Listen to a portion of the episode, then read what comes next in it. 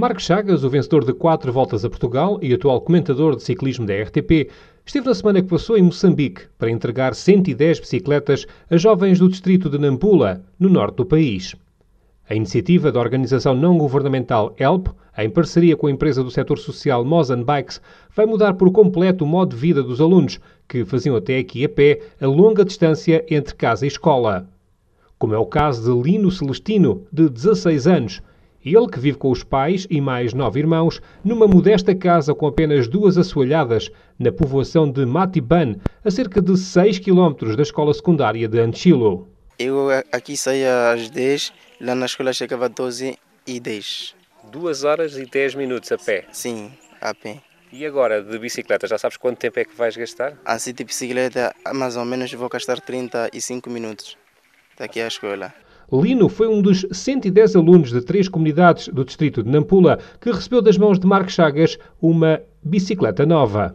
Uma bicicleta para vós, como foi para mim quando eu era da vossa idade também, uma peça fundamental. Não temos que andar a pé, eh, deslocamos-nos mais rápido e as distâncias ficam mais curtas. As distâncias que aqui são sempre muito, muito grandes algo que só se tornou possível graças às únicas bicicletas com caráter social fabricadas em Moçambique. O projeto Mozan Bikes nasceu há mais de seis anos, depois do empresário português Rui Mesquita e a mulher, a norte-americana Lauren Thomas, se terem deparado com a falta de transportes nas zonas rurais do centro e norte do país.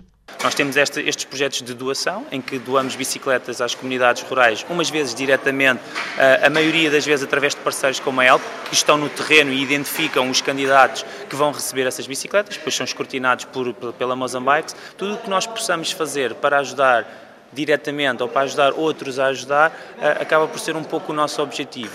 O mesmo objetivo acaba também por ter a ONG portuguesa ELP, há 10 anos no norte de Moçambique para promover o desenvolvimento nos setores de educação e nutrição. Carlos Almeida, o coordenador do projeto neste país da África Austral, salienta a importância que a oferta de 110 bicicletas tem na vida de quem as recebe. Para estas crianças receber uma bicicleta não é apenas receber uma bicicleta. Um, além de serem crianças que não estão habituadas a receber presentes, também isto garante que consigam prosseguir os estudos com, com mais qualidade. Temos aqui crianças que chegam a caminhar 8, 9 quilómetros para ir à escola e depois mais 8 ou 9 quilómetros para voltar a casa. Mais do que um brinquedo, para muitos o primeiro na vida, a bicicleta é um novo meio de transporte para as crianças de Nampula e pode fazer a diferença entre continuar os estudos ou abandonar as aulas.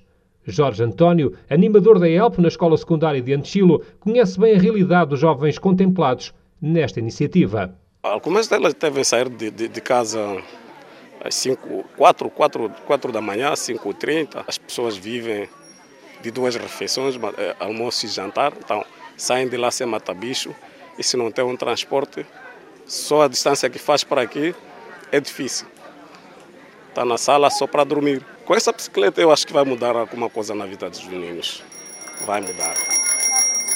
Uma mudança enorme em termos de realidade, também para quem vem de Portugal, como é o caso do campeão Marcos Chagas.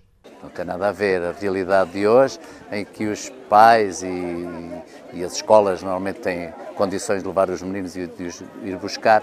Hoje, eh, olhando para esta realidade de um país que nos diz muito, naturalmente, mas que que nesse aspecto está também tão distante ainda da realidade que é Portugal e que é a Europa. Acredito que vai daqui mais rico em termos humanos. Não tenhas dúvidas, Pedro. É daquelas experiências que nos fica, que ficam para a vida, é daquelas coisas que nos enriquece para, para o nosso dia a dia e para amanhã sermos melhores também.